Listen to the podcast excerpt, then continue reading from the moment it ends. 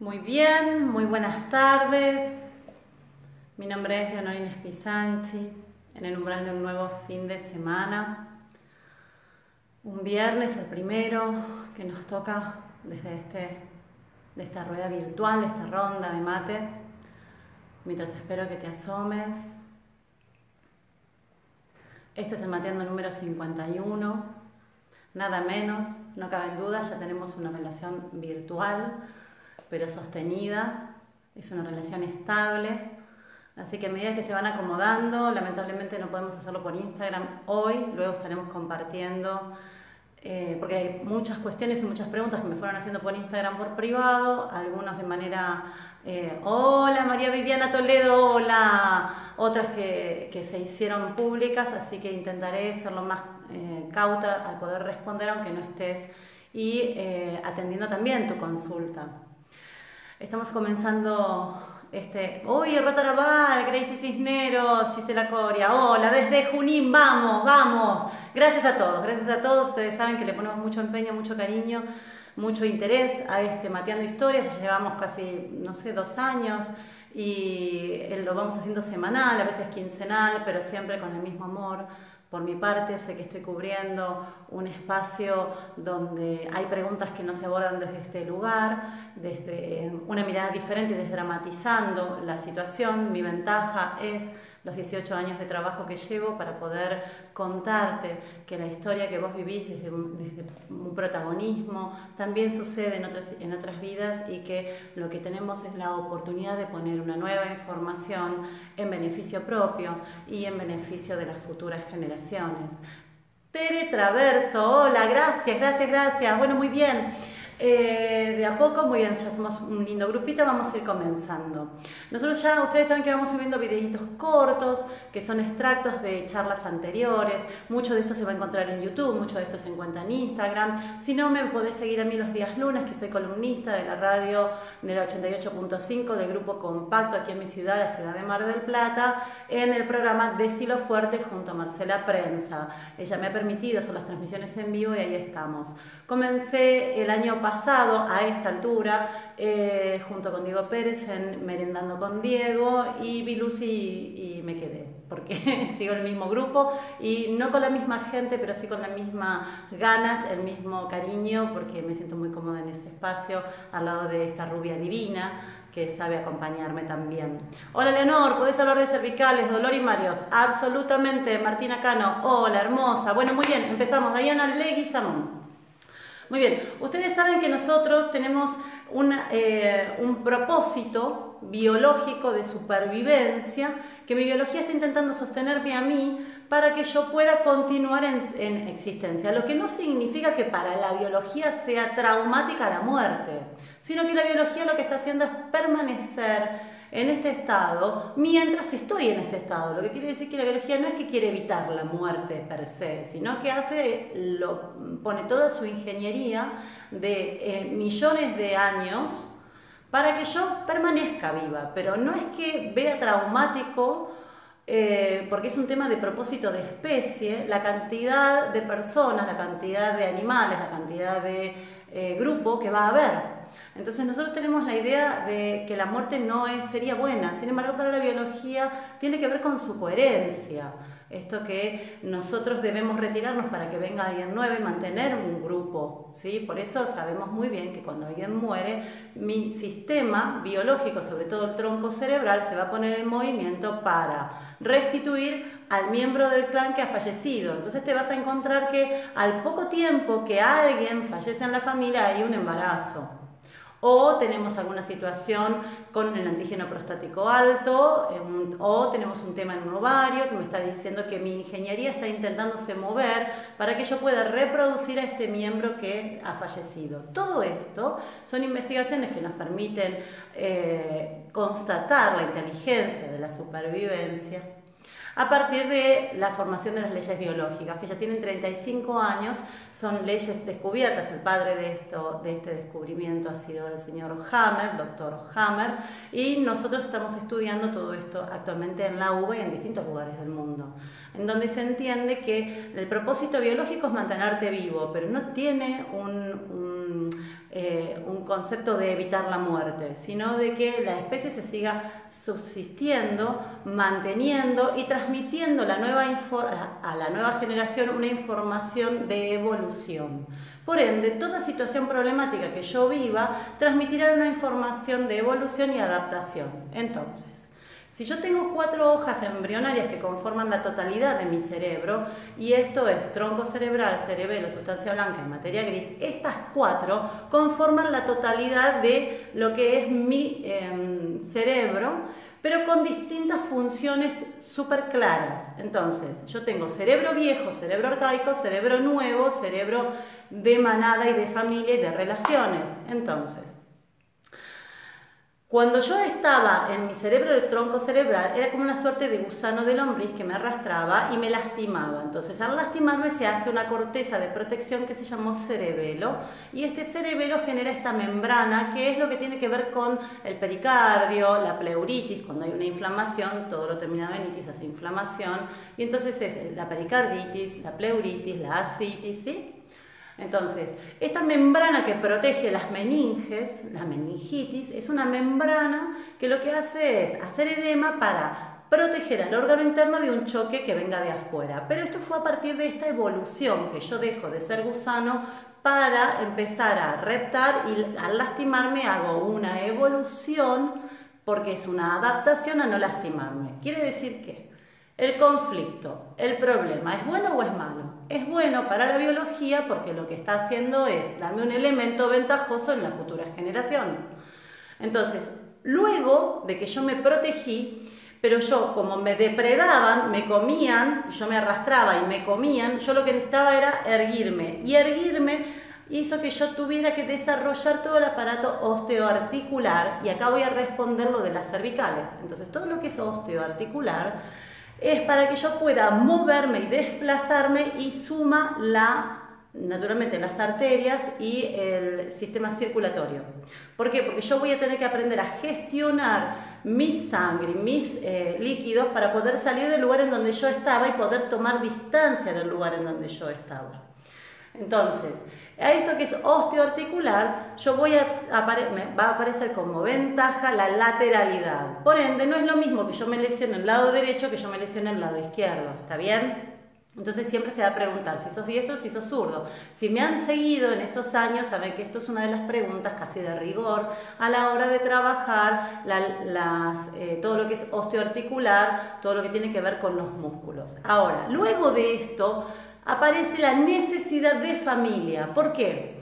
Porque es bien sabido que si yo al cachorro lo dejo, al cachorro lo van a atacar. Por ende, necesito generar un vínculo con mi cachorro para venir a buscarlo y también con el, mi partener. Ahí es donde empieza el concepto de familia y de manada, donde necesito un socio colaborador para custodiar la crianza de mi cachorro.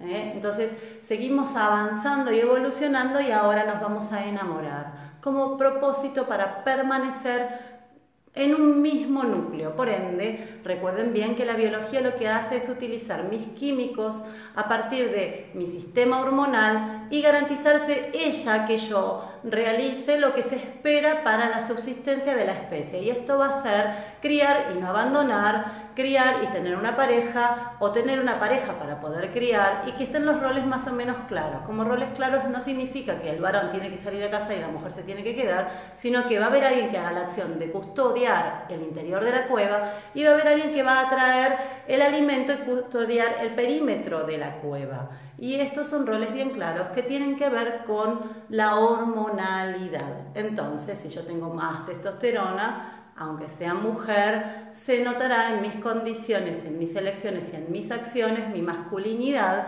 lo que no me define varón, simplemente me define una mujer basculada como masculina que toma decisiones de cazadora. Ni bueno ni malo. Es, en el caso del varón, será que puede bajar testosterona para que se note estrógeno y tenga conductas más del género femenino que le interesa el cuidado del interior de la cueva y son las personas que no es que salgan tanto a trabajar, sino que les interese más custodiar lo que pasa en la familia. Ni bueno ni malo, adaptación biológica. Necesito varones femeninos cuando las mujeres fallan en cuanto a que se han exterminado, entonces necesito un varón que custodie con la sensibilidad de la hembra el interior de la cueva. Esto se le llamará homosexualidad, pero tiene un propósito biológico de supervivencia. Del mismo modo, las mujeres nos masculinizaremos si los varones se han ido al exterminio saldremos a cazar. Y entonces necesito una mujer que quede femenina y una mujer masculina. Estas seremos las mujeres diestras. Entonces, la mujer zurda resuelve diferente. Y la lateralidad tiene mucho que ver con la evolución. Por ende, es muy importante para todos los miembros de un clan saber qué lugar tienen. Y es ahí donde es fundamental que yo sepa cuál es el rol que tengo al lado de mi pareja y cuál es el rol que tengo como madre. ¿Qué es lo que más solemos ver en consultorio? Los desórdenes familiares. ¿Qué son los desórdenes familiares? Cuando una madre se convierte en niña de sus hijos. O un padre se convierte en el niño de sus hijos y son los hijos quienes tienen que cuidar que las cosas no sucedan y por fidelidad se ponen o del lado de papá porque mamá falló y entonces pasan a ser parejas de papá o del lado de papá porque o del lado de, de mamá porque falló el otro. Ahí me perdí. Entonces, este desplazamiento es como si fuera el agua. La familia se desplaza conforme el vacío que se ha generado en ese lugar. Entonces, si papá falla, el hijo se va a desplazar para ser partener de la madre y si mamá falla, el hijo se desplazará para ser partener del padre. Esto es fidelidad y como partener serán quienes custodiarán y llevarán adelante el interior de la cueva. Y acá te encuentras con la hija mayor que aprendió a cuidar a sus hermanos y que luego cuida a todo el mundo. Y que con el tiempo te das cuenta que la madre le pide reconocimiento a su hija como si su hija fuera la madre de ella. Y estos son los desórdenes que se ven siempre y son uno de los motivos de mayor síntoma. ¿Sí? Entonces el nene que vio que mamá fallaba o que papá fallaba o que algo podía suceder si él no asumía el lugar, luego se autoexige en cada futura relación ¿Por qué? Porque cuando debió ser niño no lo pudo ser, porque debió ser custodio y cuidador, y en vida adulta se toma la vida con una solemnidad y una seriedad que luego tiene mucho miedo de asumir relaciones porque tiene la sensación de que si él ocupa esa pareja, si, ocupa su rol como pareja o con pareja, abandona ese lugar de custodio de la familia de origen. O se encuentra con parejas tan minusválidas emocionales como lo fueron en su momento sus padres, para seguir cumpliendo ese rol aprendido. Por ende, es muy importante saber que los padres debemos ser reservados y no debemos contar de nuestra intimidad a nuestros hijos, porque si no nuestros hijos por pacto de fidelidad se desplazarán naturalmente para cuidar a estos padres y entonces no pueden asumir su rol de niños y así estarán cuidando a todo el mundo. Entonces, una cosa es que yo hable de mí y esto es, hoy me pasó esto, alguna vez me sucedió esto, me encontré con tal persona y hago la gimnasia de comunicarme para que mi hijo aprenda a comunicarse contándome de él. Y otra cosa muy distinta es decirle al hijo, no sabes lo que me pasó con tu padre. No sabes lo que me pasó con tu madre. No, la otra vez la vi a tu madre. ¿Sabes lo que dijo tu mamá? ¿Sabes lo que dijo la abuela? Y entonces empieza a desordenar. Tu hijo no es amigo, es tu hijo. Entonces, por eso tenemos relaciones conyugales y relaciones parentales. Si esto se desordena, vas a encontrar que luego estos hijos, por fidelidad y por miedo que algo fallen, algo falle, no podrán asumir su propio protagonismo de vida porque deben atender los problemas ajenos. Guarda con lo que decís, somos peligrosos en la comunicación. El lenguaje asertivo es saber preservar al cachorro. A los hijos no se les, no se les cuenta la intimidad de la pareja. En 18 años de trabajo no ha habido semana que yo no me haya encontrado con el relato de un hijo que me cuenta que su madre lo mandaba a buscar a su padre o a perseguir a su padre o a investigar a dónde está su padre. Entonces ese hijo inmediatamente va a ser fiel a uno y se va a romper con el otro. Entonces, si yo soy, eh, si yo tengo, tengo una, eh, realidad con mi pareja problemática y le pido fidelidad a mi hijo y es, no le cuentes a tu padre, Mi hijo inmediatamente se rompe. Porque si le cuenta me pierde. Pero si no le cuenta, también lo pierde. Y finalmente está entrampado. Entonces, si tu hijo no se lo puede contar al padre, entonces no se lo digas a tu hijo. No tiene por qué saber manejarlo. No debería por qué saber manejarlo. En ninguna edad.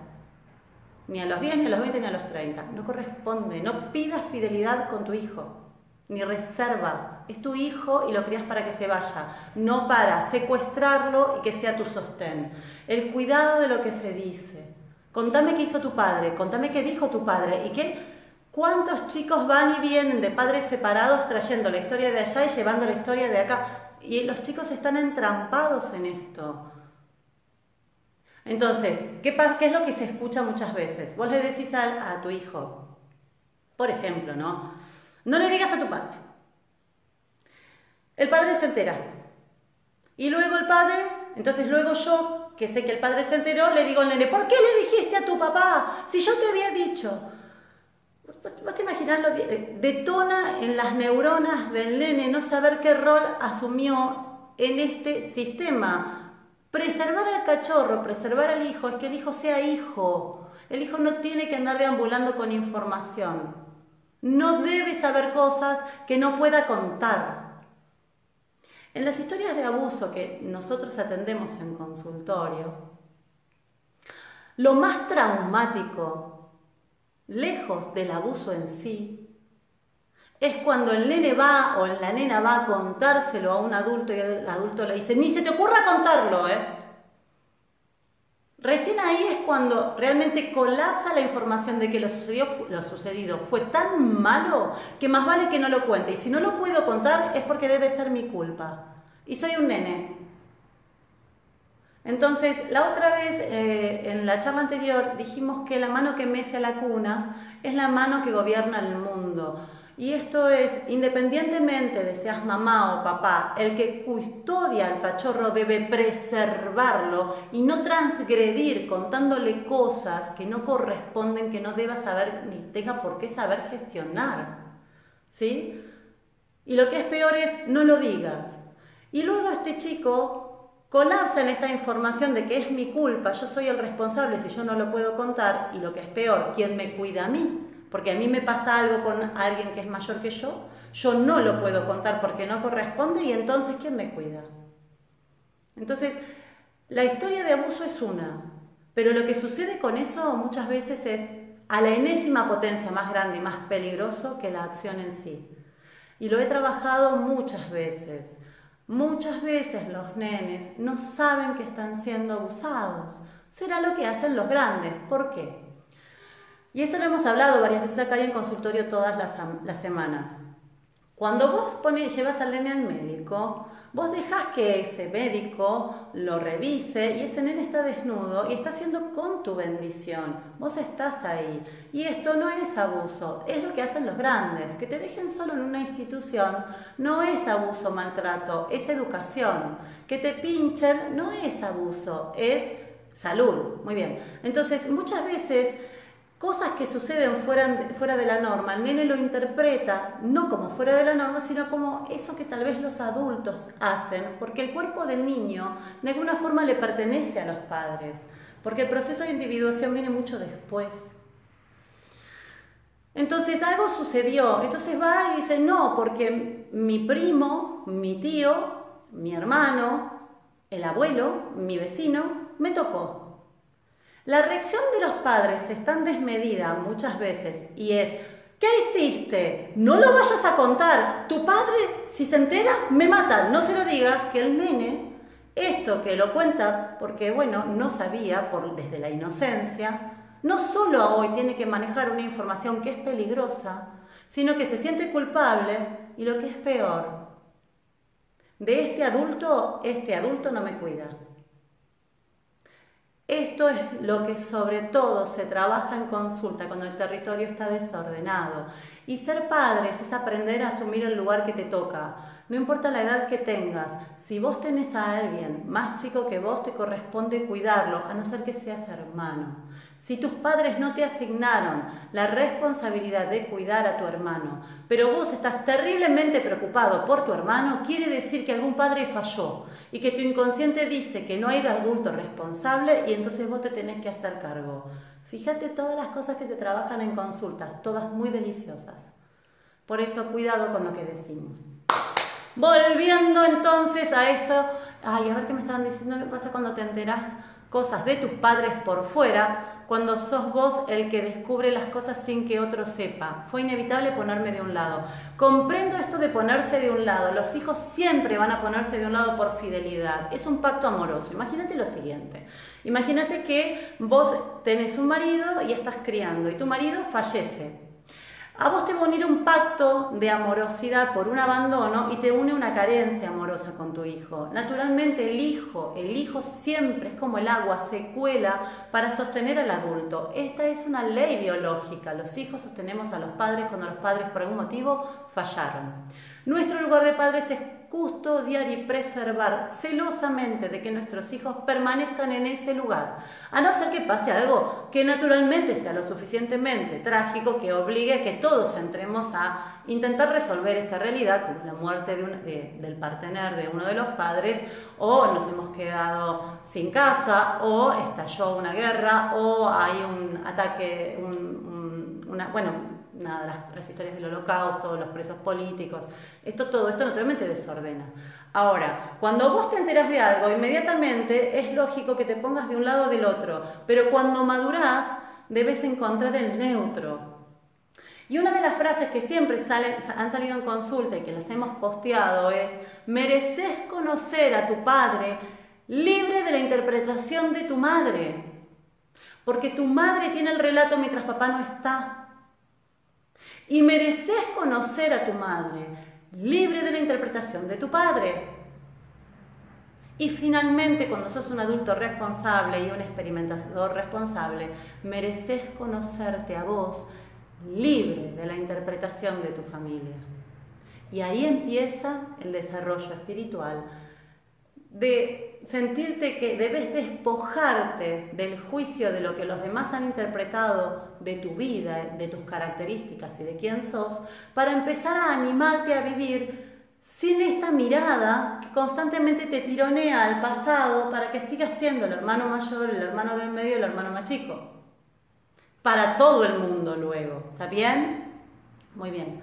Eh, a ver, vamos a ir. Gonzalo Franceschi Carrión, a ver si puede decir ella. Seis meses atrás se fue. 40 días atrás me llamó para firmar el divorcio. Me, eh, me aparté desde allí, me he quedado rumiando. Con ello dejé de ver a mi hija. No tengo aún el plan de cómo empezar. Sí, voy a tocar, Gonzalo. Perdón si se da vuelta la pantalla. Ahí está.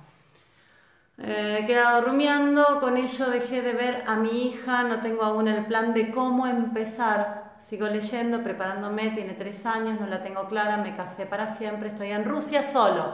En este momento estás escribiendo medios de Rusia, Gonzalo, muy bien. Eh, me he quedado rumiando.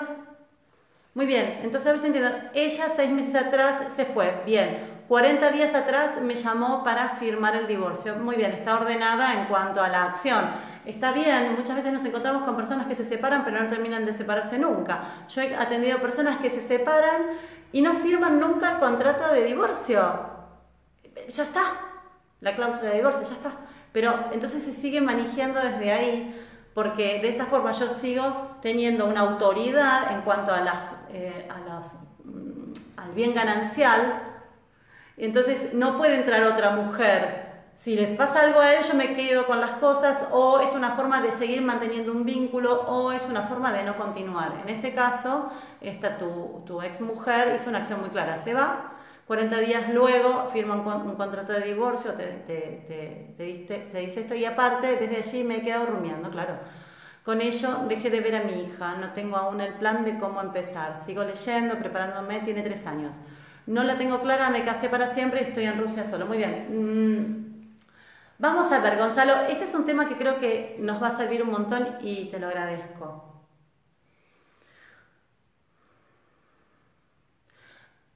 Todo el tiempo es este instante. Vos te casaste para toda la vida. Porque en el momento que te casaste, no existía nada más que un toda la vida. Cada instante es toda mi vida. Todo se basa en pequeños tramos, conscientes del tramo que tengo.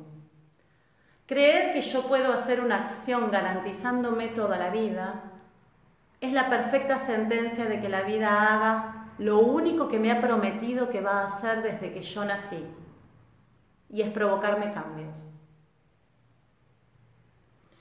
La vida tiene un, solo fin muy claro,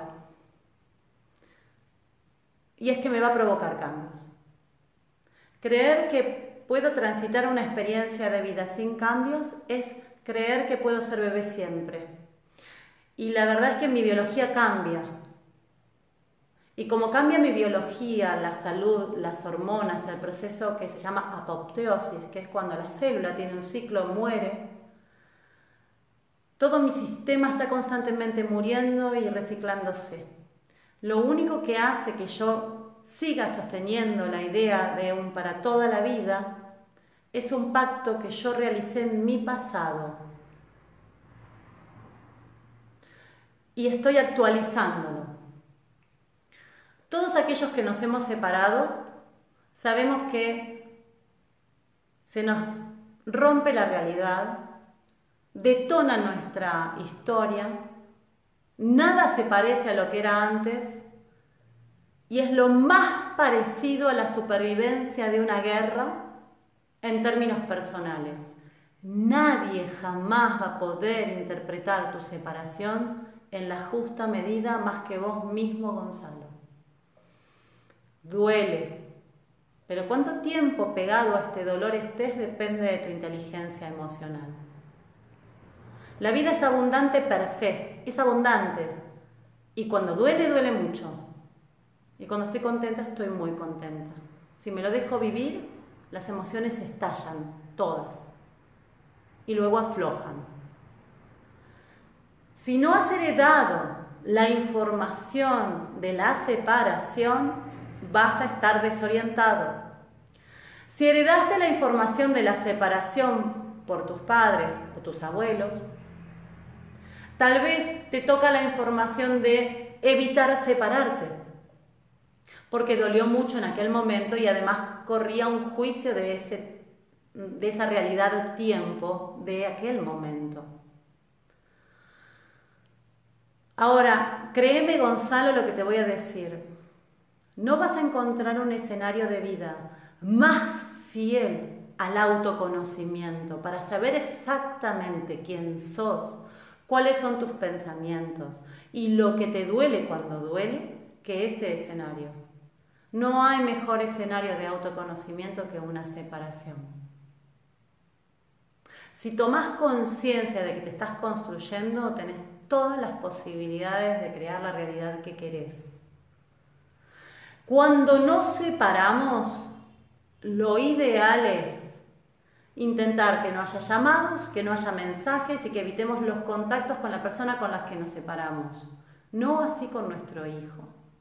Sí, a partir de los tres años, la figura del padre es fundamental en la estructuración del sistema psíquico y emocional del hijo.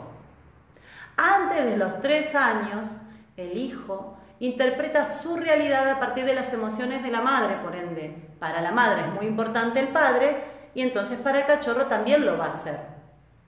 Pero la figura fundamental es a partir de los tres años el padre. Porque es por un tema de ciclo biológico que la mujer da el cachorro para ella recuperarse y restituir un nuevo bebé, porque ya no hay bebé. Por eso la Organización Mundial de la Salud considera que lo mejor es dar amamantar durante tres años. Ahora, entiendo que te quedes rumiando. Fíjate cuál va a ser el pensamiento que va, a regir tu realidad. Todos nos hemos separado y todos sabemos que si yo sigo entrando a ese área del cerebro de dolor, seguiré sintiendo la misma hormona que me genera dolor. Entonces, la propuesta es dejar de entrar ahí y ir a otra área del cerebro. Entonces, si vos querés dejar de comer, vas a salir de la cocina. Si vos querés dejar de fumar, saldrás y no te reunirás con la gente que enciende un cigarrillo. Si vos querés dejar de pensar algo espantoso, salí de ahí, hace otra cosa.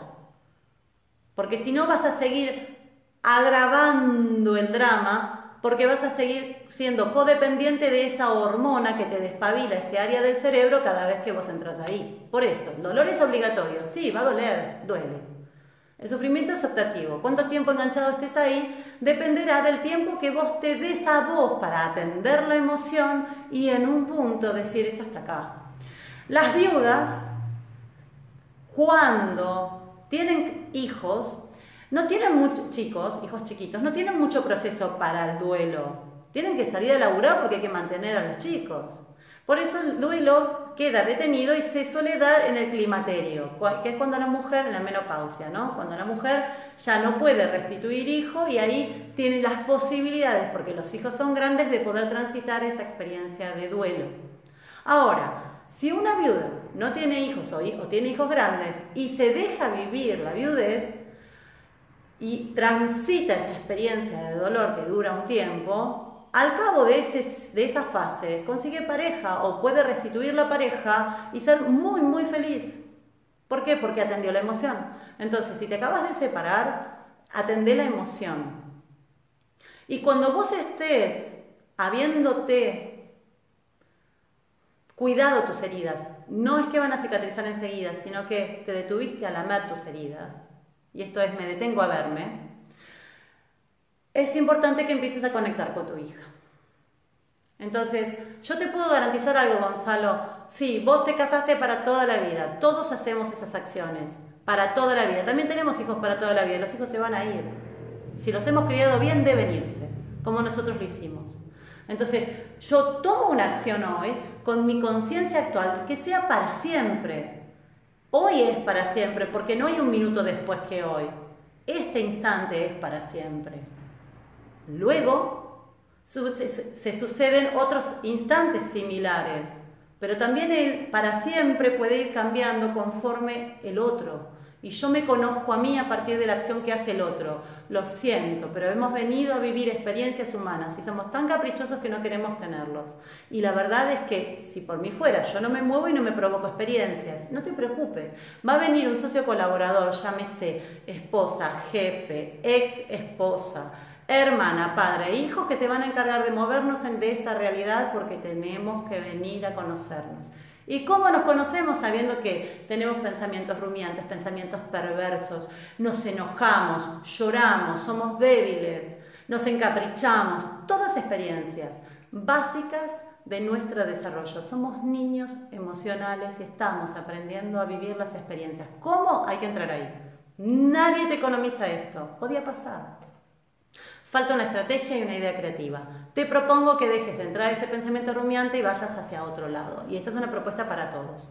Espero haber sido clara. Continúa. Si me carretero, si me carretero, escucha, escucha, escucha. Quiero ah, eh, sí, sí, sí. Escuchen, escuchen, escuchen. Ya voy a hablar de las cervicales. Sí me carretero. Me, me habían hecho una pregunta muy interesante. Creo que nos sirve a todos. Resulta que había una pareja que se separó. Pero donde hubo fuego, cenizas quedan, en este caso, y cada vez que esta pareja se reencuentra, por asuntos fortuitos, solo para, porque la situación los convocó a reunirse y verse, pero no como pareja, a ambos se les seca la boca, se les seca la mucosa, se les secan los labios. ¿De qué se trata esto? El tronco cerebral es el que tiene, que es la primera formación del cerebro, es quien rige la glándula salival, que es fundamental para poder digerir o, hacer el bolo alimenticio, es fundamental. Muy bien. Ahora, en la fase activa, vos lo que vas a hacer es hipersalivación, se me hizo agua la boca. Y luego hay una drástica caída de función. ¿Está bien? ¿Sí? Entonces, viste que vos después de que discutiste se te seca la boca muchas veces, ¿no es cierto? En este caso es, cuando esta pareja se ve, se le seca la boca porque entran en solución de una pérdida de beso. Así que donde hubo cenizas, donde hubo fuego, cenizas quema, quedan, así que se me seca la boca, es que me parece que nos queda pendiente un cierre de relación. Espero haber sido colaboradora con la pregunta. Hablemos de cervicales. Me saludan desde La Plata. Marcela Castillo. Ah, te gustó la respuesta. ¿eh? Muy bien. Eh, Gonzalo de nada, encantada. Sigo por acá, sí, me está diciendo Yamil. Ana Carapela, ¿cómo me río? ¿Cómo me río con tus publicaciones? Felicidades en tu aniversario. Qué genia sos. Eh, cervicales, Leonor, gracias. Matecito también. Pongan la pava, vamos, vamos. Que arranqué medio trastabillada y ya estoy calentando motores. Muy bien. Eh, Fabián, ¿qué haces ahí? Yo me pregunto, ¿qué haces ahí? En vez de estar acá. Muy bien, escuchen bien. Cervicales. ¿Cómo se mueve todo el, cómo es el comportamiento osteoarticular, nuestro esqueleto? En el momento de moverme no hay dolor, ¿te acordás? Como decían las viejas, uy, duele hasta que se calientan los músculos, ¿no es cierto? Entonces, en la acción no hay dolor, en la relajación duele. ¿Cuándo duele? Cuando dejo de hacer una acción. ¿En qué momento? Suele ser a la noche o a la mañana cuando me levanto. Muy de la artrosis, artritis y la fibromialgia. Ahora bien, osteoarticular en la zona cervical tiene el mismo comportamiento y es cuando yo estoy en la acción no suele doler, cuando relajo duele. Las cervicales, según cuáles, las más altas o las de más abajo, que son las primeras, que son las que tienen que ver donde encastra em, la estructura del cerebro, ¿sí? O las de abajo, que son las que tienen más que ver con la zona de las dorsales, antes de dorsales. Estas de acá abajo son cuando yo tengo una profunda desvalorización en función a mi trabajo o no ser intelectualmente apto para resolver mi acción laboral.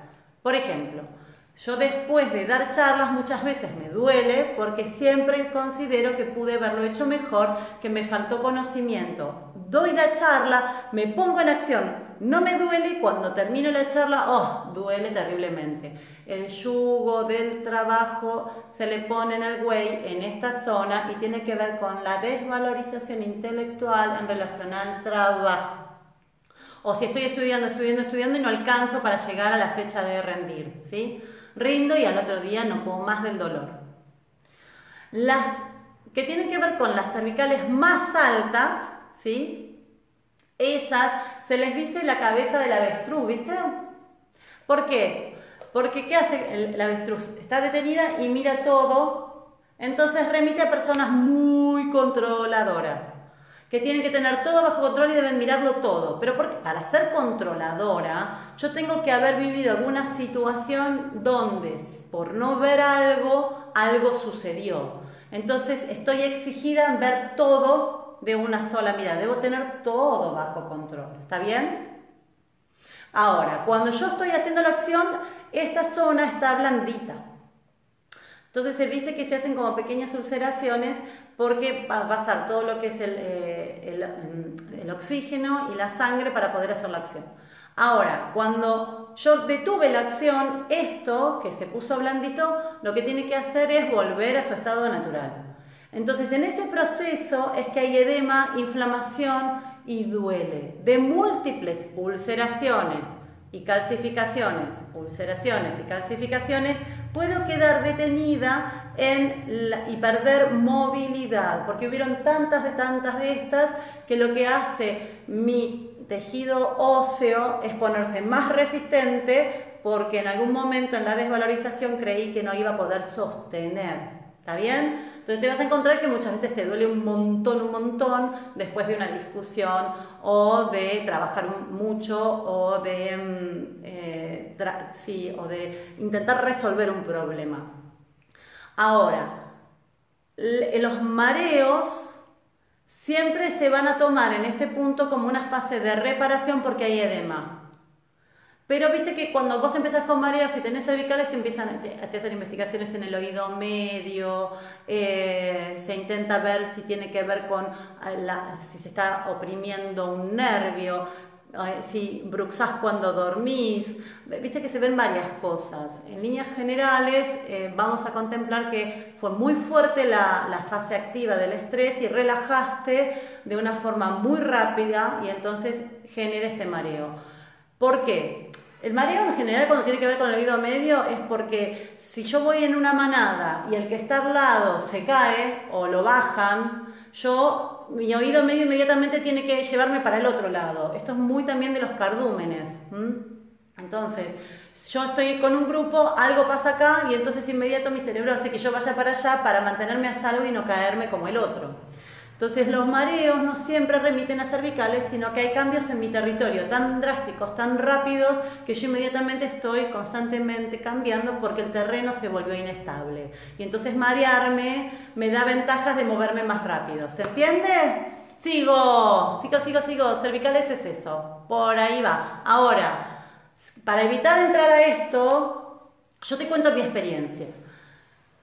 Yo llevo eh, fácil, desde que mis hijos empezaron la escuela lo pude identificar gracias a una hipnosis que hice, que fueron, fue la memoria de mis hijos de la escolaridad que me activó mi estado de estrés en la infancia de la escuela. Entonces, yo la escolaridad la vivo con dolor en las cervicales. Me duele mucho el cuello, mucho. Cuando hago la hipnosis, el dolor era, pero invalidante. Lo que hicimos fue, naturalmente, exacerbar el síntoma. Y luego de esa curva más alta, yo, y lo que hice fue permitirme el descanso y no hacerme cargo de la escolaridad por un tiempo. En asunto de días baja esta exacerbación y dejé de entrar ahí. Ya no me duelen las cervicales, puedo decir. Pero sí quedé medio durita, ya no tengo la flexibilidad, porque yo soy hiperlaxa, no tengo la misma laxitud en el cuello, ¿sí? Pero ya no tengo esos dolores. Entonces hay que identificar qué es esa situación que a mí me pone en este estado. Lo ideal es calendarizar. Si vos calendarizar, lo identificás. Y esto es, me duele ahora, ¿ok? ¿Qué cambió hace dos horas? ¿Qué estaba haciendo hace dos horas? Y ahí vas a entrar inmediato a saber que te lo disparó. Cuando identificas eso, vas a ver que este es, la, es se le dice el hilo de Ariadna de la historia de origen, que es donde las cosas pasaron, en mi caso en la escuela primaria. ¿Está bien? Entonces, lo, fundamental para dejar de estar en la recidiva, que es este dolor que se te dicen que es crónico y degenerativo, porque entra una vez, entra otra vez, entra otra vez, la única forma que tenemos de pararlo, así, para decírtelo vía este, red, como ahora virtual, es que modules la fase activa de estrés. Entonces, si hace dos horas que estás haciendo algo sin parar o hace tres horas que estás eh, detrás de una investigación, el trabajo, lo que sea, un pensamiento rumiante, cortalo. Entonces, cuando lo cortas, relaja, calma y dejas de seguir entrando. Pero este es un trabajo personal, ¿eh? lleva tiempo, pero se hace y con muy buenos resultados. Eh, uy, María Pastor Naborel. Y sí, que es cierto lo de la separación, duele muchísimo, es un desgarro. Nosotros eh, antes teníamos exterminios y, todo lo que pasaba a nivel social, ¿no? Y entonces ahora tenemos nuestras propias batallas personales, en este mundo, en esta Argentina sobre todo, y en estas eh, propias batallas personales tienen que ver con aprender a gestionar lo que no se pudo antes porque estábamos en supervivencia y hoy es la inteligencia emocional, ¿viste? Entonces, la espiritualidad se puede sentir cuando tus necesidades básicas están cubiertas. Si tus necesidades básicas no están cubiertas, uno no se va a cuestionar la existencia de Dios, de las emociones, de las relaciones personales. Una vez que hubo una generación que todos los días se pareció al día anterior, que tuvo su comida, que tuvo su educación, que tuvo su salud, bien, mal, derecho torcido, como se pudo, lo que sí vamos a saber es que nos queda atender lo que nos quedó pendiente y nos llevamos a marzo, que son las relaciones personales. Y duelen como el mismo desgarro. Mira, la separación es una de las cosas que separación de un hijo, separación de un trabajo estable, separación de tus padres, separación de una pareja, separarte, separarte porque murió, separarte porque te abandonó, separarte porque abandonaste, porque también hay una idea de que el que abandona la lleva mejor, no, le duele tanto como el abandonado, porque la acción es dejar y duele, duele. Pero es la oportunidad de poner una nueva información y naturalizar lo que nuestros hijos van a transitar sí o sí, que son separaciones. En la medida que yo pueda vivirlo de forma consciente y atenderme y hacerme buena compañía, eligiendo qué pensar, eligiendo qué hacer conmigo en este momento, es que tengo todas las ventajas para mí en un tiempo cercano, porque voy a salir de este bache, y en beneficio de mis futuras generaciones que son mis hijos. Wow, cierto, supervivencia. Ella seis viene de padres separados, yo no. Cierto, estoy de construcción. Hola. Eh, y autoconocimiento, tres años. Bueno, ¿viste, viste qué bueno Gonzalo, es que no hay mejor escenario que la separación para conocernos. Ayalén Pirallín, qué hermosa y nutritiva charla. Gracias. Ay, gracias, porque yo me siento como que me falta ritmo. Estoy como, epa. Sí, me carretero, respondí, sí me. Eh, hola Leo. Ahí dicen, sí, gracias Leo. María Silvina Ruiz, te adoro, reina. Gracias por tanto. Eh, tengo un dolor en el plexo solar. Importante, cumplo los años hoy. Bueno, qué genial tu pregunta. No es una pregunta, pero escucha. María Pastor Naborel. Seguime acá. ¿Cuántos años cumplís? Y andate a la memoria de tu familia cómo se vivió cumplir los años que vos cumplís hoy. Si yo cumplo 20, ¿cómo se vivió cumplir 20 años? ¿Qué pasó a los 20 años de mi madre? ¿Qué pasó a los 20 años de, la abuela o del abuelo? ¿Qué fue lo que pasó con tu mamá cuando te dio a luz? ¿En qué condiciones estaba mamá con papá cuando te dio a luz? Ese es el hilo de Ariadna. Entonces la persona viene a consulta con un problema desencadenante. El problema desencadenante es, a mí me pasa esto hoy. Este problema siempre tiene un origen en la situación programante. ¿Cuál es la situación programante? Mis primeros años de vida, que a su vez denuncia la situación estructurante, que es que cómo se vivió esta misma situación con los abuelos. Recordá que nosotros transmitimos información a través de las células, a través del óvulo y a través del ADN, epigenética conductual, el grupo metilo. Lo que quiere decir que frente a una situación yo resuelvo con los elementos que me dieron. Por eso es tan importante ser un experimentador responsable que es me hago cargo de lo que me pasa sabiendo que si lo vivo en primera persona y me dejo en paz en este proceso porque me atiendo sin cuestionarme con un pensamiento rumiante, lacerante y maltratador, es que yo ya estoy haciendo un imprinting, imprimo una nueva información porque mis hijos y mis nietos, si entran acá, cuentan con ventaja porque yo le di la ventaja. Entonces, Obvio que es muy fácil hablar con el diario del lunes, pero cierto es que todas las experiencias tienen la misma connotación. El problema es la oportunidad que yo tengo para salir de una situación repetitiva. ¿No quieres repetirlo? Vivilo en primera persona y lo dejas de repetir. Ah, lo andás frenando, lo andás escondiendo, lo andás cuestionando. No, porque no puede ser. ¿Cuántas veces me encuentro?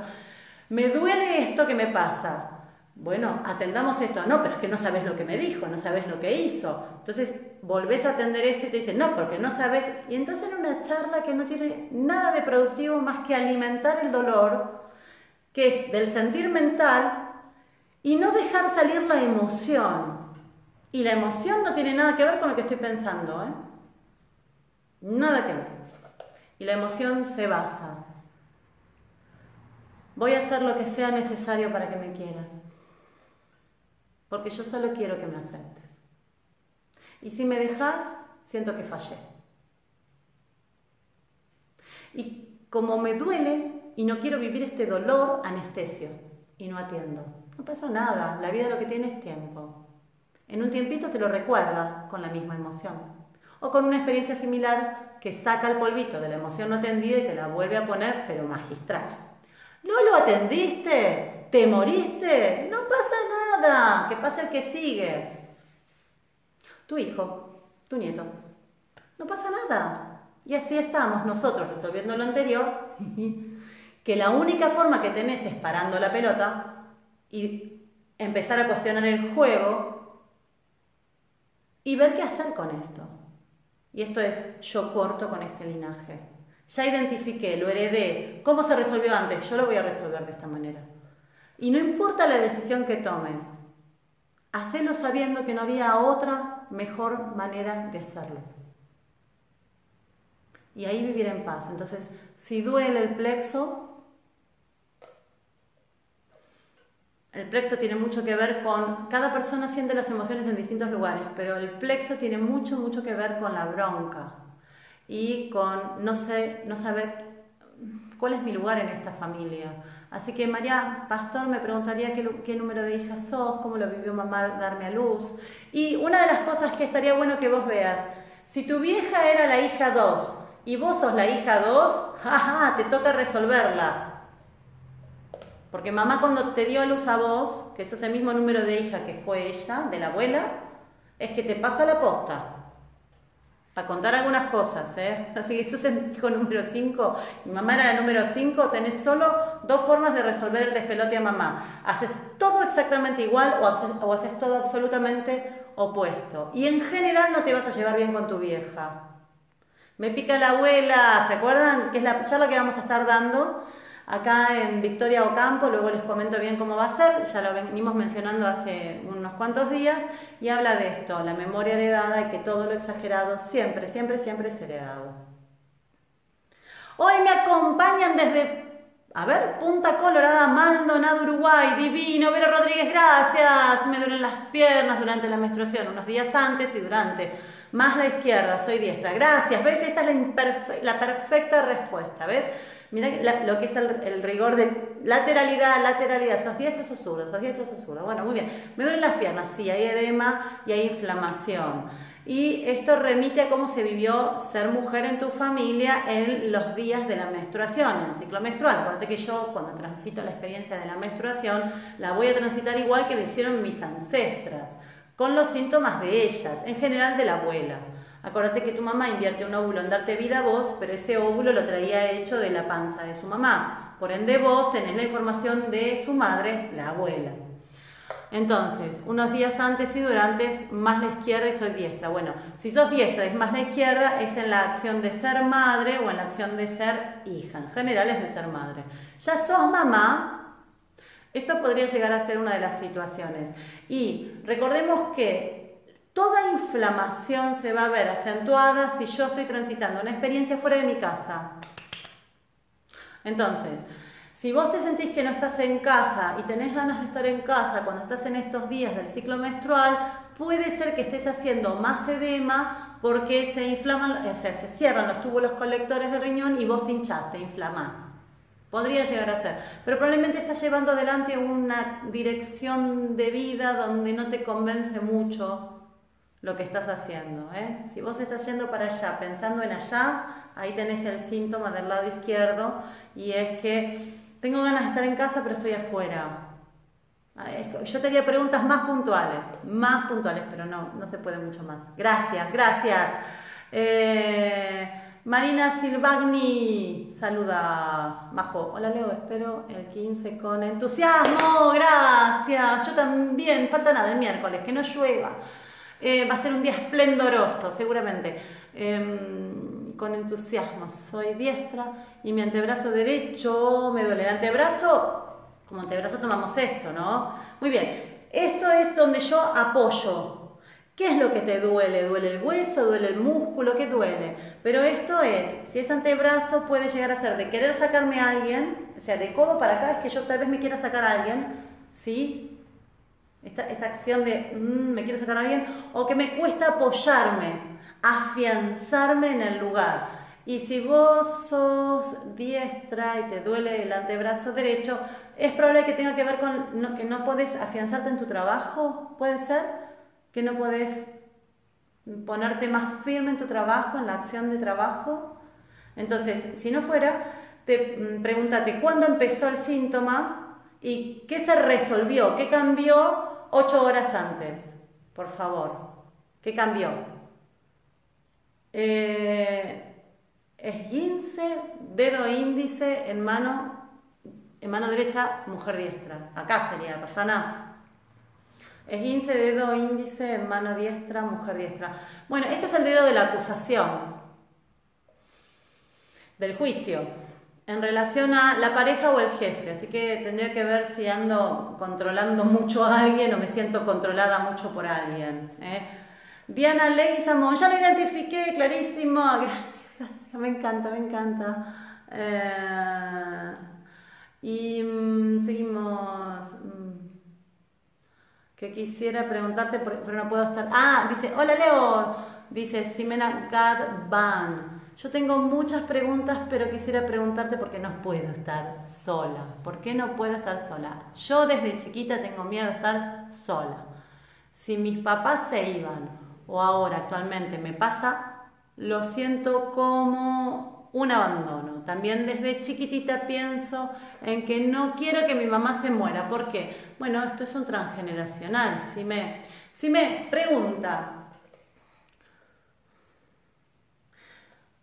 Vamos a ver. El cerebro tiene dos formas de resolver las situaciones muy eh, problemáticas o de alto estrés. Y una es exacerbando la memoria y otra, otra es sublimando la memoria. Sublimar es amputo, no me acuerdo, como una amnesia. Lo que explica por qué cuando yo me siento segura recuerdo, y es un poco la acción social que ahora se ve de muchas mujeres manifestándose por abusos que antes no eh, tenían presentes porque no era seguro recordar. ¿sí? Pero esas situaciones sí existieron y explican el comportamiento social. Entonces, puede ser que no recuerdes. Pero te pregunto, si me ¿Tenés alguna experiencia real, real, en la que te hayas percibido sola? ¿Que te hayan dejado sola? Puede ser un instante, un instante en que te despertaste porque mamá salió a hacer una compra y volvió y estabas sola. Un instante en donde mamá y papá fueron hasta la vereda y yo me quedé sola, ahora. Si mis papás se van o ahora actualmente me pasa, lo siento como un abandono. Te pregunto si me... cuando tu mamá te concibe y lleva adelante el embarazo tuyo, papá, ¿dónde estaba? Porque son varios los casos que atendí porque más allá de la formación que uno tiene y las, las experiencias de autoconocimiento, yo al menos me encargo de verificar el método cada vez que atiendo en cada una de las sesiones para corroborar lo aprendido y lo vivido. Nosotros traemos memoria de varones que salían a trabajar, porque la mayormente nuestros abuelos o trabajaban en el campo, venían del campo porque venían de la guerra y, y laburaban con el cuerpo. Y entonces él el abuelo se iba a trabajar fuera y la otra vez atendí tres generaciones, tres generaciones, en que las mujeres estando embarazadas, los varones se iban y ellas no podían contactarlos, inclusive hoy. Entonces, resulta que yo nunca tuve un problema de miedo por estar sola, pero quedo embarazada y en la acción de ausencia de mi pareja tengo una tristeza tan grande y resulta que se activa la memoria en el escenario del embarazo de lo que le pasó a mamá con papá cuando estaba embarazada de mí y de lo que le pasó también a la abuela o tal vez también a la abuela. Entonces, si tu miedo es el abandono, la pregunta es fácil. ¿A quién abandonaron en tu familia? Puntual, ¿eh? Puntual. Eh, María Pastor 66, bueno, no, ahí está, mis padres estaban muy enfermos y muriendo casi a los 65 y 66. María Pastor Naborel, perfecto. Acá tenés una aplicación de transgeneracional. Mira, yo tengo miedo en el plexo eh, hoy, que es mi día de cumpleaños, porque tengo la misma edad en la que mis padres se murieron. Muy bien, María, tenés una oportunidad y es decir, yo permanezco viva. Hoy, acá, ahora, celebro estar viva y seguir estándolo. Renuncio a esta memoria. Yo me encargo de traer a esta familia lo que mis padres no me dieron. Y es una vida más allá de los 65. Te toca María Pastor y esto es para vos. Perfecto, si vos tenés 66 y ellos murieron, uno a los 65 y otro a los 67, estás justo en el medio. Vamos a poner una nueva información y a celebrarse. Hola, Ley Familia, hola, Eliana PLMR. Cristina Betiga, hola, Leito. Ay, me encanta que me digan Leito. De chica me decían o Leito o Leona. Son muy buenas tus charlas, gracias, gracias. ¿Qué significa dolor debajo de las costillas izquierda al acostarse? Costilla izquierda, pero ¿cuál costilla? ¿Las de arriba, las, flotantes cuáles? Porque las costillas remiten a hermanos a veces y mm, estos que están, viste, hay que ver, hay que mirar un poco mejor ahí, ¿eh? para ser más puntuales. Marce Costa, y es por debajo, a ver, ¿qué significa dolor? Debajo de la costilla izquierda al acostarse. ¿Es en el contacto o cuando relajás y duele antes de dormir? Me faltan como cosas ahí. Sos diestra, sos zurda. Mm. Luciana Colito, abrazo, reina. Ah, estás divina, me ese rubio, hermosa, hermosa, hermosa. Saludos a vos y a tu familia. Laxmi Devi. Hola Leo, me enteré que soy doble de mi abuelo materno mi expareja cumplía años el mismo día. Ok, mi abuelo falleció de cáncer de garganta cuando yo tenía tres años. Bueno, obvio es mi chakra bloqueado. No sé por qué sería obvio. No sé por qué sería obvio, ¿eh? o sea, biológico y transgeneracional no es karma. No, no, no, yo mm, mm, guarda ahí, eh, guarda, porque hay, hay interpretaciones que he visto de, diccionarios de biodeco qué sé yo, déjame relativizarlo, lo que no te digo que no, pero no te digo tampoco que sí. Que, um, that's me. A ver, mi abuelo falleció de cáncer de garganta y obvio es mi chakra bloqueada. ¿Qué hago? No, no, no, no, no, no, no. No, mi abuelo falleció. Tu abuelo falleció. Vos sos doble de tu abuelo pero no para agarrar su enfermedad. Esto no es así. El transgeneracional no te hace a vos tener una enfermedad. Estas son las cosas que em, yo no sé quién interpreta eso. Que yo sea doble de alguien significa que heredo características, pero no diagnósticos. No, no, no, no, no, no.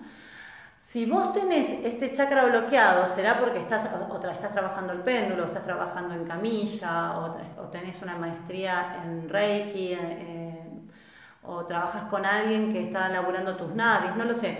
Vos buscás síntomas. Porque si esto está bloqueado, cuando vos tenés un pensamiento recontra rumiante y no pasás a la acción, que no solamente es la comunicación, sino es pasar a la acción, esto se va a bloquear. Si yo me siento tomada por el cuello, esto se va a bloquear. Lo único que te puedo garantizar es que en los años que trabajé yo con Camilla, si alguien tenía durante mucho tiempo esto bloqueado, después podía llegar a tener en algún momento una adaptación en tiroide. ¿Y qué tiene que ver con lo mismo? Que es, necesito ser muy precisa para decir, actuar o hacer y el tiempo corre. Entonces yo ahí trabajaría más lo que puede tener que ver con tu ansiedad que el abuelo. No, no, no, no. yo no me iría, yo no trabajaría de ese lugar, por lo pronto. Pero gracias, Lachmi. Soledad Torres. Hola Leo, en la ecografía me salió tejido mamario ectópico en ambas axilas. Me dijeron que no es nada malo, sí, ni molesto y doloroso, solo que estéticamente es un poco incómodo. Se notan bastantes esas bolitas debajo de las axilas. Bueno, muy bien. Esto es un... y es más lindo cuando te lo cuente. Te pregunto, Sole, escucha, ¿hay más de un lado, de un lado derecho que del lado izquierdo? ¿Qué, qué pasó ahí? Cuando yo tengo bolitas, esas bolitas son... Em, tiene que ver con el tejido conectivo muchas veces y que hace, el, tejido hace más de sí mismo cuando lee que lo que hay no es suficiente para proteger y poner debajo del ala a alguien. Eso es una de las, de las explicaciones que siempre funcionan. ¿A quién quiero poner debajo de mi ala y cuidar que no puedo hacerlo? Que se fue, a veces son hermanos, hijos que se emancipan, un compañero de trabajo que era como ese cachorro que yo entrené y ahora este, se va del, trabajo, puede ser. Por eso vería cuál es más de los dos. Pero yo me encontré con un caso que era que se le había activado a un adolescente cuando eh, fallece un, mm, no me acuerdo bien si era su tío, que era como un tío que tiene la edad como de hermano más grande, vigoroso, vital, viste, estos tíos molestos, fallece, y el tío lo que hacía era tomarlo con las manos de acá y levantarlo. y en la pérdida de contacto hace esa adaptación, porque la biología en su maravillosa inocencia, porque es tan linda, lo que hace es, bueno, si esto es lo que extraño, entonces no te preocupes, yo lo pongo por vos. ¿Sí? Mm, muy bien, bajado, total. Eliana, totalmente bajado del avión tres días con la oreja como morcilla. La oreja, ¿Cómo será una oreja como morcilla? Por favor. Eh... Che, Magalí Rodríguez, yo estoy haciendo una manualidad o labor de cocina y me duele mucho la espalda. ¿Qué parte de la espalda duele? ¿Vos lo, lo asociás con esto o con el exceso de responsabilidad de tener que hacer todo esto que me hace doblar el lomo para poder trabajar? Se me vence la espalda de trabajo. ¿A quién estás cuidando, Magalí? También puede pasar que si yo durante mucho tiempo estuve sin trabajo y ahora tengo trabajo, entro en solución, y cuando entra en solución duele, ¿sí? Puede ser también esto, hay que verlo más puntual. Hola, soy del Sol de Palma. Ay, María Sol Cavia dice, hola Leo, soy Sol, desde Palma de Mallorca, vamos, me duelen las rodillas, más la derecha, ya lo he tratado con ustedes, pero sigue ahí molestando. Y bueno, si es más la derecha que la izquierda, no sé si sos diestro o si sos zurda, pero mi vida, si la manada te lleva a un ritmo y vos no te bajas de ese ritmo, va a seguir doliendo porque seguís adaptándote. Entonces, la biología cambia cuando vos cambias, vos no cambias, la biología no cambia. O sea, viste, yo te acerco el limón, saliva. Te saco el limón, deja de salivar. Si me llevan a ritmo y sigo a ritmo, va a seguir doliendo. Si dejo el ritmo, es probable que repare. Ahora, hay que ver, vos me decís que te duele más la derecha. No sé si sos diestro si sos zurda, pero si es más la derecha, es que hay una autoridad a quien no quiero defraudar y entonces me pongo a tono con autoridad. Si es más la izquierda, en caso de que sea siempre diestra, es que, uh, estos hermanos, uh, estos hijos, uh, mi vieja me tiene a, a tope todo el tiempo. ¿Sí? Ahora, siempre se llaman conflictos de dirección. Entonces, yo voy hacia la izquierda pensando en la derecha. Y esto es, voy hacia allá, pero pienso en que tendría que ir allá. Y voy para allá pensando en que tengo que ir para allá. Entonces estoy trabajando pensando en estar en casa. Y estoy en casa pensando en estar en el trabajo. Entonces cuando voy a trabajar se relaja una y duele. Cuando voy a casa se relaja la otra y duele. Más o menos por ahí. Entonces con una rodilla no me gusta como los demás me ven a mí. Y con la otra rodilla no me gusta como me veo yo a mí. Entonces hay que verlo más en el particular, pero si lo que venís haciendo es siempre lo mismo, tu adaptación será también la misma. Copio y pego. María Pastor eh, Naborel me dice, gracias Reina tal cual. Espero haber estado a tono con tu síntoma. Gracias María. Ay, feliz cumpleaños, feliz nacimiento. Eh, Costa, gracias. Eh, Pavel Polo, ¿me ayudas? Un montón, Leo, gracias. Ay, les agradezco porque no me siento así como. Estoy como. Más o menos.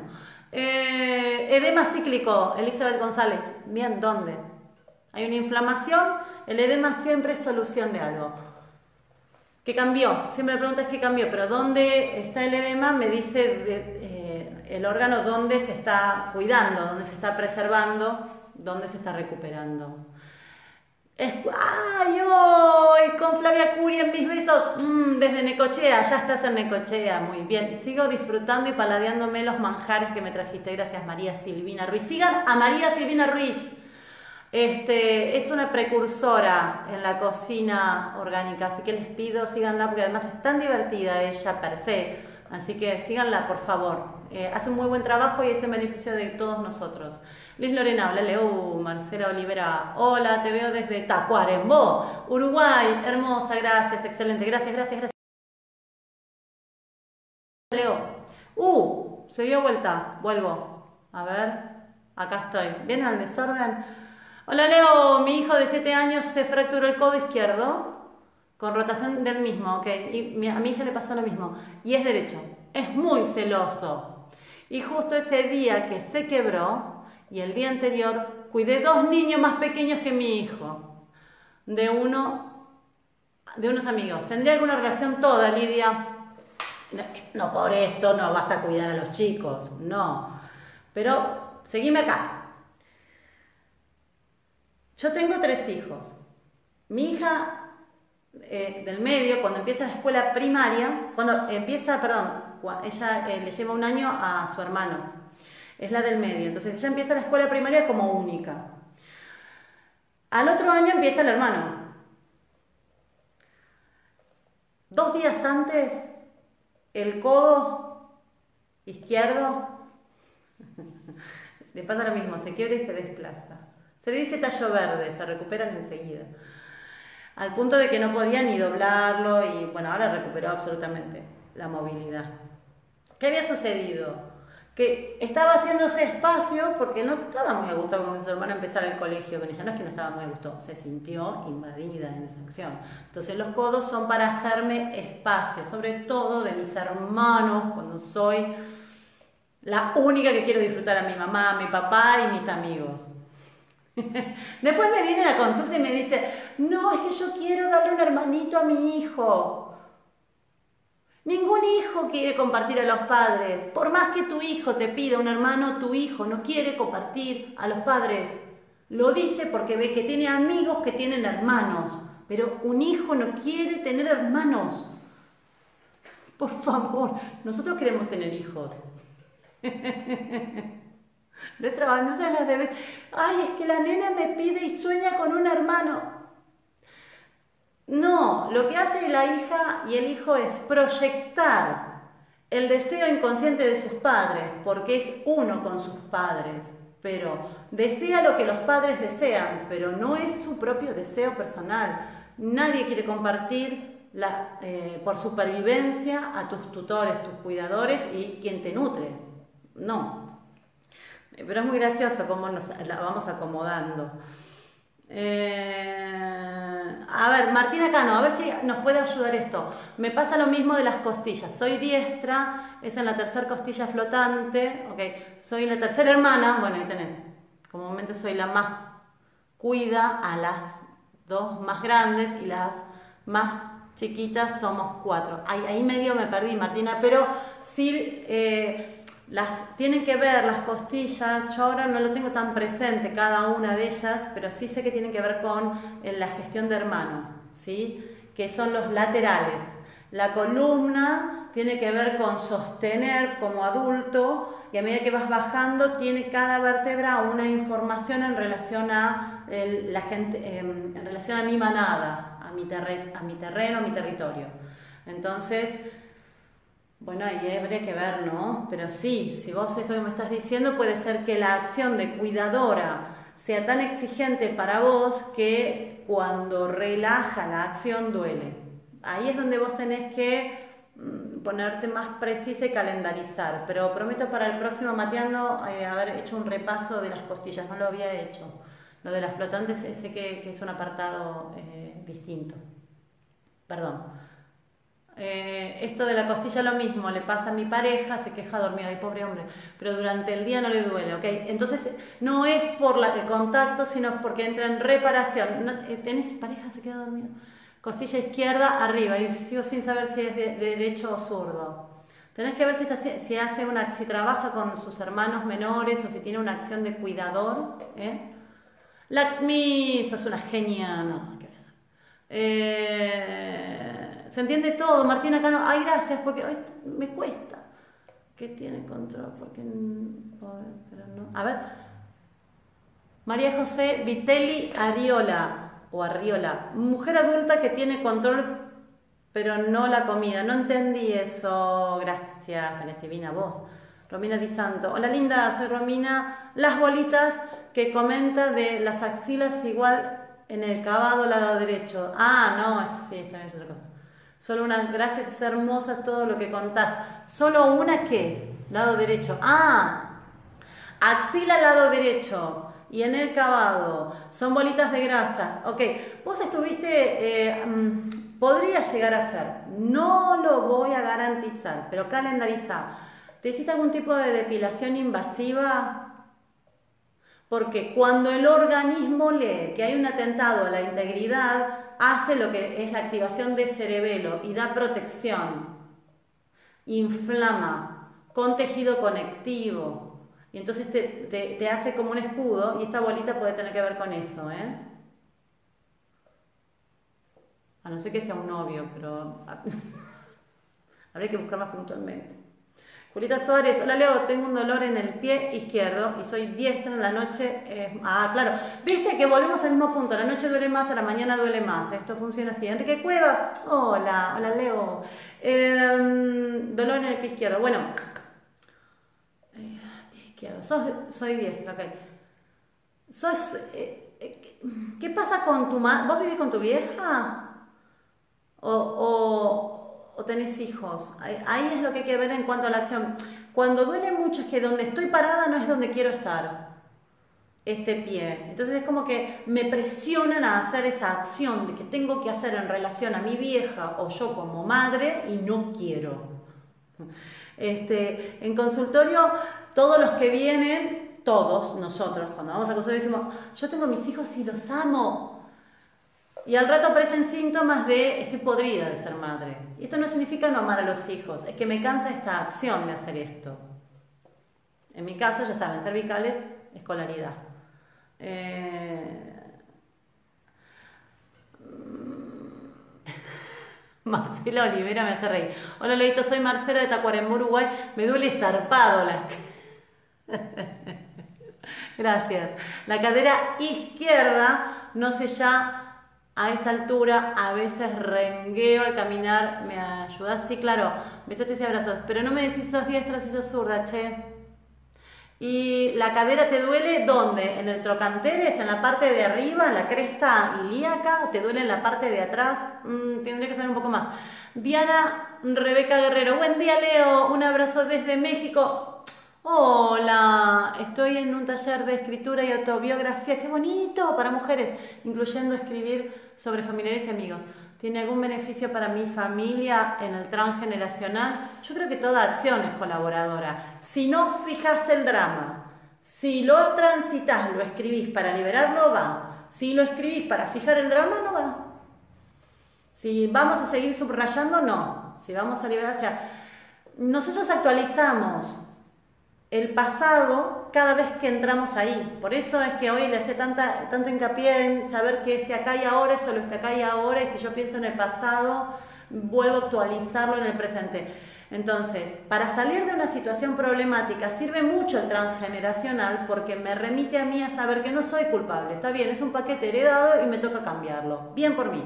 Pero si yo sigo entrando ahí para justificar mi realidad, lo único que estoy haciendo es subrayar el drama. Y entonces asumo esta identidad de víctima o victimario que me toca resolver el karma heredado. No tiene nada que ver con el espíritu de la toma de conciencia del transgeneracional. Ahora bien, tomar conciencia radica en entendí, pongo una idea creativa y lo dejo ir. Cuando lo dejo ir es empezar a vivir como con amnesia, ¿viste? Porque si yo le sigo garpando al novio que viene, el novio que tuve, siempre sigo en esa relación, ¿viste? Entonces, sí, porque la, viví mal la experiencia de la maternidad en el primero eh, y no hago un trabajo personal, cuando entre tengo la oportunidad de poner una nueva información, pero si lo vivo con el miedo de cómo lo viví con el anterior, este garpa por aquel. Entonces, ¿cuántas situaciones he encontrado de, por ejemplo, como mamá, o bueno, el caso de una hija que me dice, yo sentí que mi mamá nunca me vio ni me reconoció. Y era la que le seguía a un bebé que muere a los seis meses. Entonces, de nacido. Entonces, esta mi consultante entra en el duelo de la madre y la madre nunca puede conectar con este bebé porque siempre tiene activa la memoria de que si se enamora de su hijo, su hijo puede morir, porque eso fue lo que sucedió. Entonces su cerebro en la, bellísima ingeniería hace algo que se llama constelación de cerebelo y es que si duele, entonces la emoción, entonces es mejor desconectar de la emoción para poder mantenerme viva. ¿No es precioso? Cuando esta chica lo entendió, comprendió que no es que la madre no la quería, es que la madre estaba en preservación de sí misma para poder acompañar en el desarrollo de su hija, sublimando la emoción. Y como sublimar es eh, no sintiendo la emoción. ¿Sí? Entonces, eh, es muy importante trabajar lo que nos sucede eh, como protagonistas. Muy bien. Mil gracias, Leo. Besito, eh, Ropaluzzi. Uh, Ropaluzzi, Diana Rebeca Guerrero, varias en el taller. Hemos visto tus videos y nos encantan. ¡Ay! Diana Rebeca Guerrero, mis besos, mis abrazos a todas, a todas, a todas ustedes, todas las mexicanas, todas mujeres muy fuertes. ¿eh? He trabajado por videollamada con, con, con personas de México y mm, mujeres fuertes, hombres fuertes, muy interesantes los transgeneracionales de ese país. Gracias. Eh, ah, bueno, María José Vitelli Arriola, mujer adulta con control en la comida, muy delgada, episodio de nutrición en el 2007. Bueno, esto tiene que ver con la madre, hay que buscar ahí. No, no, puedo meterme mucho más, son temas muy delicados en general. La desnutrición, como la, anorexia, eh, son temas muy, muy delicados y esto tiene que ver con cómo se vivió nutrirse de la madre, cómo la madre vivió nutrir a su hija. Y en el 2007, ¿qué ver qué edad tenía la chica que vive esto? ¿Qué estaba pasando en su mundo de relación? Y si tenía la edad en la que le sucedió algo a su madre. Eh, Romina dice, no hice depilación, eh, eh, no, no suelen inflamarse, suelen inflamarse los ganglios. Bueno, los ganglios se, se inflaman siempre cuando me están preservando de un ataque hay que ver qué, acción hiciste, qué pasó, sí, pero no es la ropa, ¿eh? esto hay que buscarlo más puntual, entonces si no es depilación, hay que buscarlo en las relaciones. Eh, voy a controlar esta límite. La anorexia. La anorexia es una adaptación biológica con una lógica y muchas veces es de connotación sexual, pero hay que buscarlo en lo puntual. Son temas delicados, porque cuando la biología decide no alimentarse, es porque esto es peligroso y el alimento no solo nos, nos, da garantías de vida, sino que también nos da mucho placer. Entonces yo tengo un problema con el placer y en general es porque me siento culposa por algo que pasó cuando yo era chica. Entonces habría que buscar ahí. Eh, Suárez, eh, no te puedo creer y también soy mamá, dices. vivo con mis papás. ah, vos sos del pie, Juli. vivo con mi papá, no te puedo creer. Y también soy mamá. Bueno, ahí tenés. ¿Te querés ir de ahí, flaca? Andate. Ah, eso sí. Cuando te vayas de donde estás viviendo, va a doler más. Por tres semanas y afloja. Si sabes esto, entendés todo y aceptás que puede ser que cuando tomes la decisión el organismo se va a adaptar a que ya estás en donde vos querés, en la dirección que vos querés. Hoy tenéis una dirección contrariada. Viste que hablábamos, estoy ya pensando en allá, estoy ya pensando en acá. Garpa el pie izquierdo cuando vos sos hija y sos madre y vivís con tu viejo. Qué bravo, ¿eh? Pero bueno, hay falta una idea creativa nada más. Eh, hola, Bella Leo, Patricia Pertensi, te saludo desde Tandil. Mis abrazos y mis besos. Ay, andas por Tandil, qué calor debe hacer, ¿no? Eh, qué linda es Tandil, qué linda que es. En algún momento pensé en irme a vivir ahí, pero Mar de Plata, viste, es muy fuerte para mí. Mariela Verónica Lorenzoni.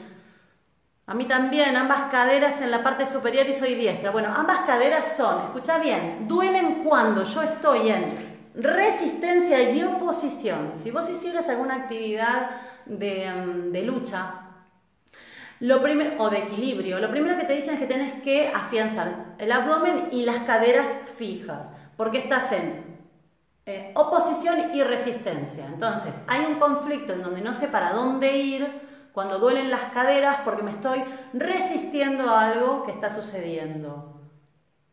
Así que, que ¿En qué te estás plantando de tal manera que te andas resistiendo, corazón?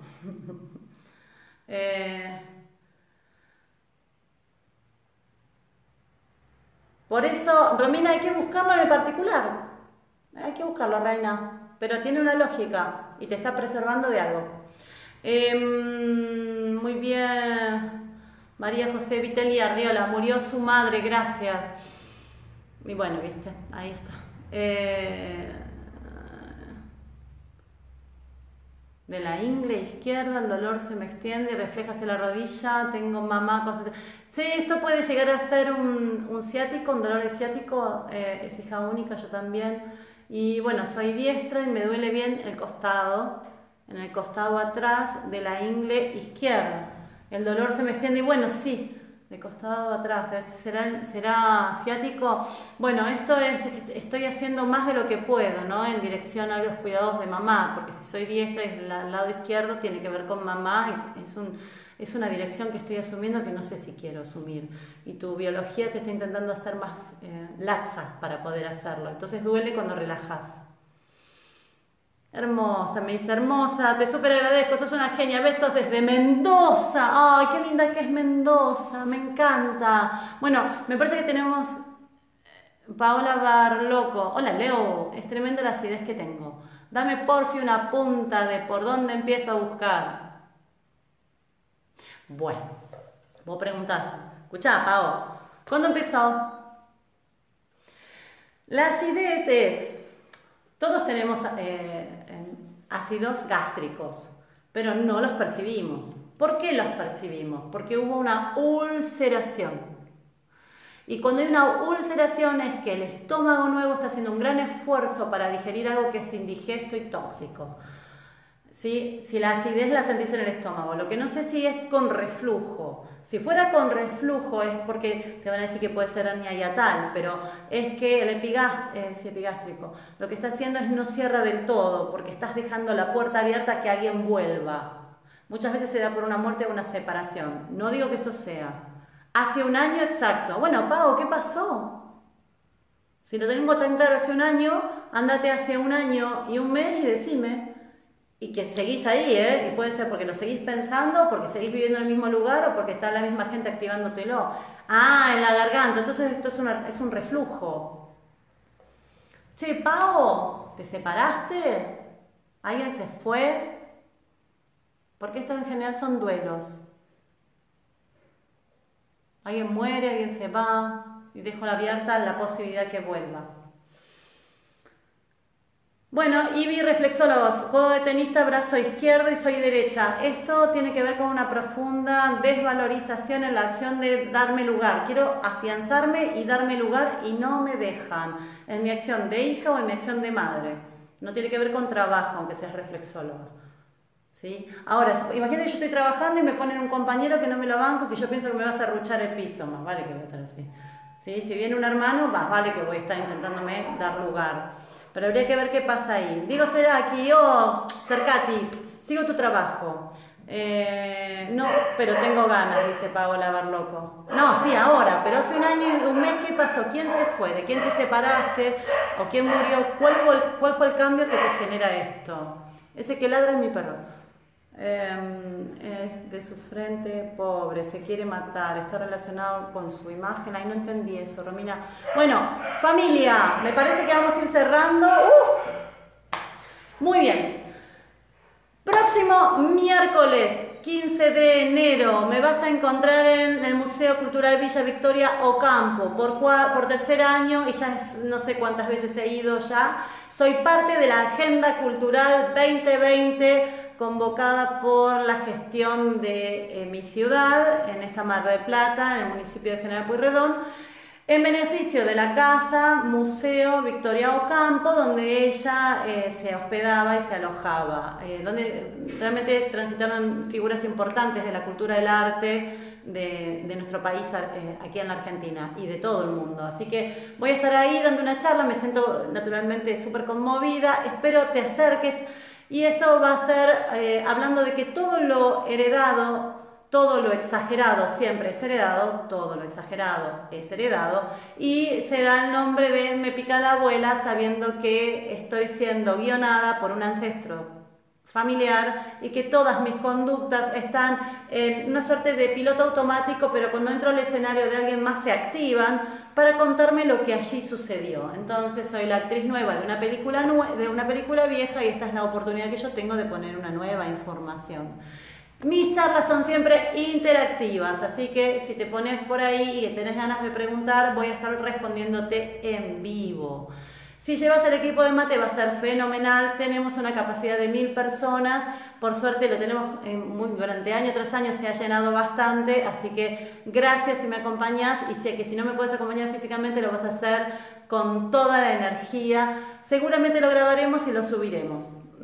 Ojalá que podamos hacer esto. Eh, hasta febrero, la próxima charla, ¿cuándo será? Judith Ginestet, la próxima, venía a Mendoza, pero sí, me voy a Mendoza, me voy a, Madrid, me voy, ustedes convóquenme, pero yo no puedo organizarme más, pero yo iría, ¿eh? porque Mendoza me encanta. De hecho, tengo amigos ahí con quienes me he formado, gente maravillosa. Eh, entonces, en febrero va a ser el día 12 de febrero, también con el mismo espíritu. La charla no es la misma porque uno ya no es el mismo después de una experiencia maravillosa, así que siempre cambia, porque la gente cambia, porque uno cambia con cada una de las experiencias. Estaremos hablando que nuestra familia nos guiona y que muchas de nuestras conductas nos cuentan lo sucedido, pero también las conductas de los demás. Entonces, desde una mirada de desdramatización, de una mirada divertida, intentando y anhelando poner una nueva información, nos encontraremos hablando una vez más de esto de que todo lo exagerado es heredado. Me pica la abuela el día 15 de enero en el Museo Cultural Victoria Ocampo, aquí en mi ciudad, o si no el día 12 de febrero el mismo tema. Distinta gente y yo también cambiada. Así que Leito, gracias, sos muy linda de corazón, gracias.